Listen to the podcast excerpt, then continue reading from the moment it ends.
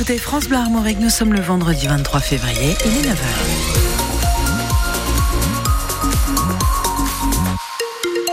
Journal Valentin Belleville, peut-être en avez-vous fait les frais récemment, la grippe est toujours bien présente en Bretagne. L'épidémie de grippe est là, mais bonne nouvelle, elle ralentit, c'est ce que montre l'ensemble des indicateurs de Santé publique France. Le pic est passé, Eric Bouvet, la décrue amorcée depuis deux semaines se poursuit. C'est ce que Bertrand Gagnère, médecin et épidémiologiste à Santé publique France, constate sur les tout derniers indicateurs. Alors en Bretagne, actuellement, on est toujours sur une activité élevée, hein, on est encore euh, en phase épidémique mais on est en décroissance depuis deux semaines. Sachant que l'épidémie est arrivée plus tard chez nous. Il y a un gradient, généralement ça vient de l'Est de la France et de la région parisienne, puisqu'il y a de la promiscuité, donc il y a de la circulation virale, et ça arrive un peu tard vers l'Ouest. Donc déjà, assez souvent, on est les derniers touchés. Ce qui veut dire que nous pourrions être moins touchés que les autres. Donc si la Bretagne passe en post-épidémie avant les autres régions, on aura effectivement eu l'épidémie euh, la plus courte. Courte et pas très virulente. C'est une épidémie de grippe qui a été moins intense que euh, l'année dernière. En tout cas, au moment du pic, l'activité était plus intense l'année dernière. Mais ça ne veut pas dire qu'il n'y a pas eu de cas graves, explique le docteur Gagnère, notamment chez les plus de 65 ans. Là, cette année, les gens qui sont en réanimation sont plutôt des gens plus âgés ou des gens avec facteurs de risque autre que l'âge. Et peu vaccinés. On a 10% des gens qui sont admis en réanimation pour grippe qui ont été vaccinés. Outre des cas graves, la vaccination contre la grippe diminue aussi le risque d'infarctus et d'AVC, rappelle le médecin épidémiologiste de Santé publique France. Le reportage Eric Bouvet pour France Bleu Armorique. Un premier quoi qu'à la veille du salon de l'agriculture, le grand débat prévu demain entre Emmanuel Macron et les acteurs du secteur se fera sans la FNSEA. Arnaud Rousseau, le président du puissant syndicat agricole, vient d'annoncer sur euh, chez nos confrères d'RMC qu'il ne participerait pas à ce grand débat. Cela fait suite à l'invitation adressée au soulèvement de la Terre par euh, Emmanuel Macron. Soulèvement de la Terre, euh, mouvement écologiste radical. Invitation annulée depuis. L'exécutif n'a rien compris des problématiques des agriculteurs, euh, accuse le président de la FNSEA. Dans quel état se trouvent les forêts bretonnes près de quatre mois après le passage de la tempête Kiran début novembre? Des dizaines de milliers d'arbres étaient tombés, obligeant les propriétaires privés à trouver des débouchés, parfois dans l'urgence.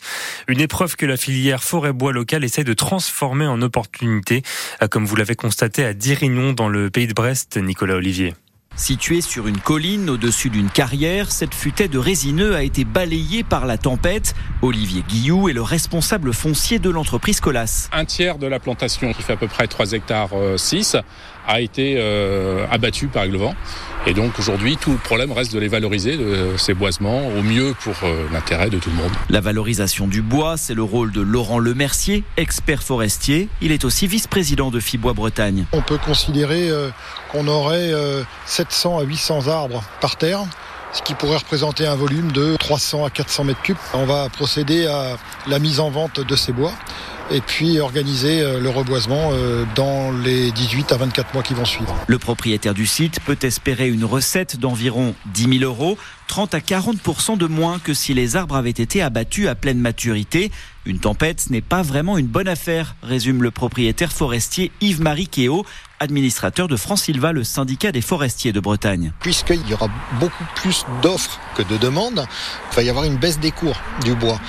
Ça va rester assez marginal puisque les forestiers vont d'abord vendre ben, leur bois exploité, ceux qui sont tombés. Hein. Nous, on conseille à nos adhérents, ceux qui sont juste couchés, hein, on peut attendre un an avant de les exploiter. Donc on leur dit cela, vous attendez parce que le prix va baisser là, mais il va remonter un moment ou un autre. Une profusion de bois qui a inspiré la commune de Dirinon. Là, on est dans la cour de l'école, on est sur un endroit qui est en train d'être euh, revégétalisé et euh, le bois de la tempête là nous a servi un peu d'opportunité. Des troncs ont été utilisés pour faire des bancs ou des modules de jeu pour les enfants sur un sol en copeaux de bois Maël Péden, adjoint au maire. On s'est dit que c'était la meilleure façon de le valoriser en, local.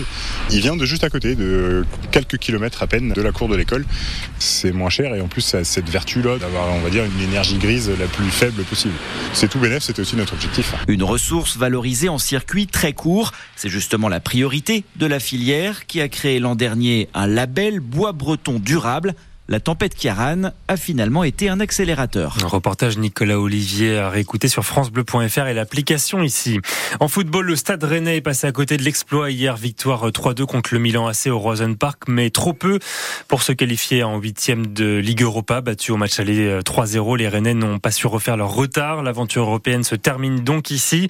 Lens et Toulouse connaissent le même destin. L'OM, en revanche, se qualifie. Marseille l'a emporté 3 buts 1 hier soir au Vélodrome contre le Shakhtar Donetsk.